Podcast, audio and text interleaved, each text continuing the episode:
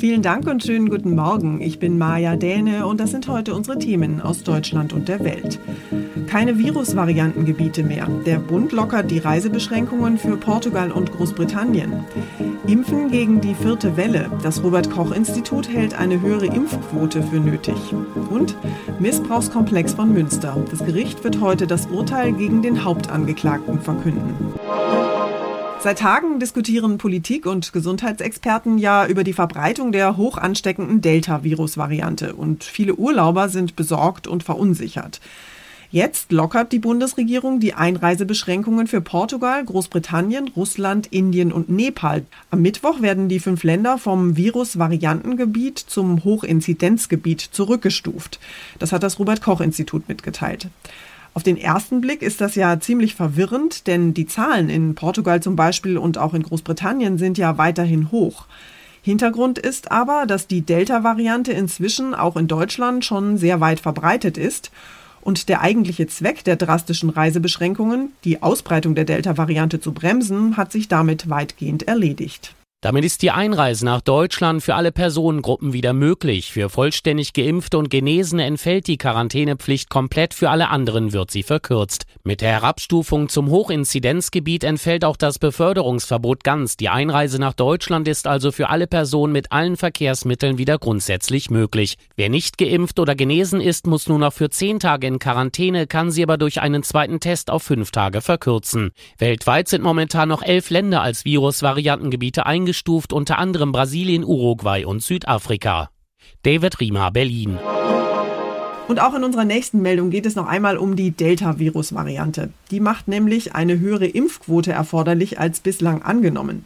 Unterschiedliche Modellrechnungen des Robert Koch Instituts deuten offenbar darauf hin, dass 85 Prozent der 12 bis 59-Jährigen und sogar 90 Prozent der Menschen ab 60 geimpft sein sollten, um Herdenimmunität zu erreichen. Wird diese Impfquote rechtzeitig erreicht, dann wird uns vermutlich keine vierte Welle ab dem Herbst blühen, heißt es beim RKI. Die Dominanz der Delta-Variante zwingt zur Eile. Um Impfwillige zu motivieren, wird deshalb über mehr Angebote und Anreize diskutiert. Bußgelder für achtlos geschwänzte Termine soll es aber nicht geben. Die Kanzlerin sorgt sich indes vor allem um ungeimpfte Kinder, die wären im Herbst noch verwundbar. Doch die Ständige Impfkommission ist vorsichtig, eine generelle Impfempfehlung für die Kids abzugeben. Dort heißt heißt es, die Datenlage werde täglich beobachtet. Aus Berlin Clemens Kurt. Der Missbrauchskomplex von Münster hat die Menschen nicht nur in Nordrhein-Westfalen, sondern in ganz Deutschland ja zutiefst schockiert und erschüttert. Heute wird das Gericht die Urteile gegen fünf Angeklagte sprechen. Der Hauptangeklagte ist ein 28-Jähriger aus Münster, der als Schlüsselfigur in dem ausufernden Fall von sexueller Gewalt gegen Kinder gilt. Er soll den heute elf Jahre alten Sohn seiner Lebensgefährtin unzählige Male selbst schwer missbraucht und ihn anderen Männern angeboten und ihnen für sexuelle Gewalttaten überlassen haben. Der Missbrauch soll unter anderem in der Gartenlaube der Mutter stattgefunden haben, gefilmt von einer Überwachungskamera. Anja Bruckner ist vor Ort in Münster und beobachtet für uns den Prozess. Anja, erklär doch bitte nochmal, was den fünf Angeklagten genau vorgeworfen wird und welche Strafen ihnen jetzt drohen. Ja, fangen wir mit dem mutmaßlichen Haupttäter an. Das ist ein heute 28-jähriger IT-Techniker aus Münster. Er soll den Sohn seiner Lebensgefährtin über Jahre hinweg schwerst sexuell missbraucht, vergewaltigt und auch anderen Männern zugeführt haben. Drei davon sitzen heute auch auf der Anklagebank. Und außerdem muss sich die Mutter des 28-Jährigen noch wegen Beihilfe verantworten. Sie soll äh, A gewusst haben, was ihr Sohn da macht in dieser Gartenlaube und B eben dieses Häuschen sogar dafür extra zur Verfügung gestellt haben. Die Staatsanwaltschaft fordert für sie sechs Jahre Gefängnis und für die Männer jeweils zehn bis 14 Jahre Haft plus anschließende Sicherungsverwahrung, denn die Staatsanwaltschaft geht davon aus, dass alle vier nach ihrer Haft sich wieder an Kindern vergehen könnten. Die Ermittlungen in Münster haben ja zu weiteren Tätern und Opfern geführt. Wie ist denn da jetzt der Stand der Dinge und womit müssen wir vielleicht noch rechnen? Also bis heute laufen über 50 Verfahren gegen weitere Tatverdächtige, sowohl im In- als auch im Ausland. Und mehr als 30 Kinder konnten bis jetzt als Opfer ausgemacht werden. Und wir müssen damit rechnen, dass da noch mehr kommt. Das liegt unter anderem an den riesigen Datenmengen, die die Ermittler in der Gartenlaube gefunden hatten. 500 Terabyte, das ist unvorstellbar viel. Ausgedruckt auf DIN A4-Zetteln wären das über drei Milliarden Seiten. Und es ist klar, da sind die Ermittler bis heute noch nicht durch. Da haben sie etwas mehr als die Hälfte geschafft, jetzt seit etwa einem Jahr. Und bei jedem weiteren Verdächtigen findet die Polizei meist ja noch wieder andere Aufnahmen, die dann auch wieder zu anderen Verdächtigen führen können. Also da ist wirklich noch kein Ende in Sicht. Dankeschön, Anja Bruckner nach Münster.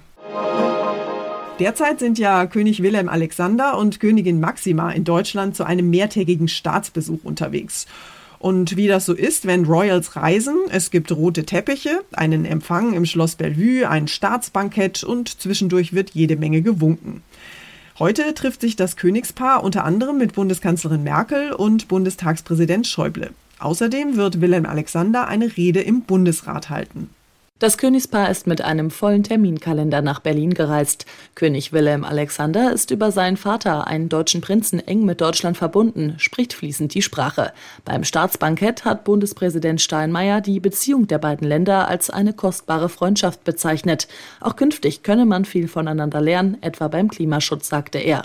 Und er bezeichnete den König als alten Freund, Vertrauten und Partner. Johanna Theimann, Nachrichtenredaktion. Und wir kommen noch kurz zum Fußball. Heute geht die Fußball-Europameisterschaft ja auf die Zielgerade. Im ersten Halbfinale stehen sich Italien und Spanien gegenüber. Und zwar im Londoner Wembley Stadion, also genau da, wo Deutschland vor einer Woche rausgeflogen ist. Die Italiener gehen als Favorit ins Spiel und unser EM-Reporter Philipp Detlefs berichtet aus London. Zum siebten Mal treffen Italien und Spanien bei einer Europameisterschaft aufeinander. Bei der EM 2012 gab es das Duell sogar zweimal. Nach einem Remis in der Gruppenphase gewann Spanien das Endspiel mit 4 zu 0. Heute Abend in Wembley gilt Italien als Favorit. Das Team von Trainer Roberto Mancini hat schon Geheimtipp Belgien ausgeschaltet. Nach 1968 peilt Italien nun den zweiten EM-Titel an. 60.000 Zuschauer sind im Stadion erlaubt. Wegen der Corona-Reisebeschränkungen werden wohl nur Italien- und Spanien-Fans mit Wohnsitz in Großbritannien Großbritannien dabei sein. Unser Tipp des Tages heute für alle, die nach ihrer Urlaubsreise in Quarantäne müssen. Die Delta-Virus-Variante macht die Reiseplanung ja auch in diesem Sommer zu einer echten Herausforderung. Was ist ein Hochinzidenz- und was ist ein Variantengebiet? Welche Regeln muss ich wo beachten? Und vor allem auch, was erwartet mich nach der Heimreise? Da wird es möglicherweise knifflig. Arbeitnehmer, die zum Beispiel in ein Virusvarianten- oder Hochinzidenzgebiet reisen, müssen danach nämlich tatsächlich in Quarantäne. Und eine ganz wichtige Frage ist dann natürlich, wie sieht es denn eigentlich aus mit der Lohnfortzahlung? Jan-Henner Reitze aus unserer Serviceredaktion hat sich mal mit den rechtlichen Fragen und Stolperfallen rund ums Reisen und Wiederheimkommen beschäftigt.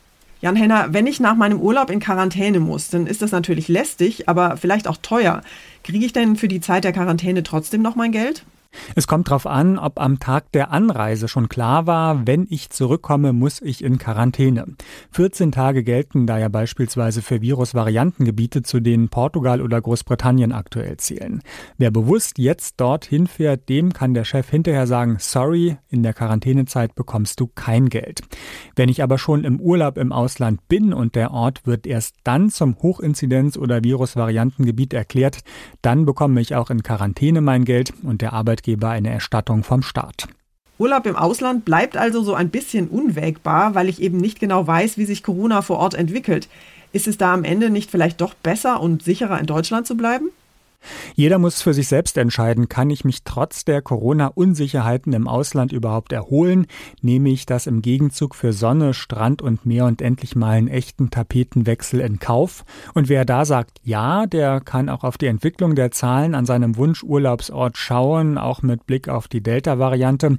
Und dann lässt sich schon ganz gut abschätzen, wie wahrscheinlich da eine Neueinstufung kurzfristig ist. Und sonst bleibt die Alternative eben nicht so weit wegzufahren, in Deutschland zu bleiben bleiben, wo es aber auch voll sein kann. Urlaub mit möglichen Risiken und Nebenwirkungen. Danke für die Informationen, Jan Henner. Und zum Schluss wird hier bei uns geschmatzt, gebusselt und geknutscht. Heute ist nämlich der Tag des Kusses. Also der ideale Zeitpunkt, mal wieder nach Lust und Laune Küsschen zu verteilen. Wobei wir ja seit mehr als einem Jahr mit solchen Liebesbezeugungen eher sparsam umgehen. Zumindest wenn es um Begrüßungsküsschen unter Freunden und Bekannten geht.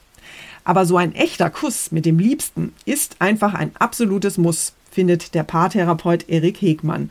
Und zwar mindestens einmal am Tag für mindestens 60 Sekunden. Vor allem sollten Sie sich keine großen Gedanken darüber machen, wie perfekt Ihr Kuss sein wird. Denn je mehr Stress und je mehr Druck Sie da reinlegen, umso schwieriger wird es. Vielleicht denken Sie einfach daran, machen Sie so, wie Sie es sich umgekehrt auch wünschen würden, dann liegen Sie schon mal nicht ganz falsch. Na dann, Augen schließen, Lippen spitzen und losküssen. Das war's von mir für heute. Ich bin Maja Däne und wünsche Ihnen einen guten Start in den Tag. Tschüss und bis morgen.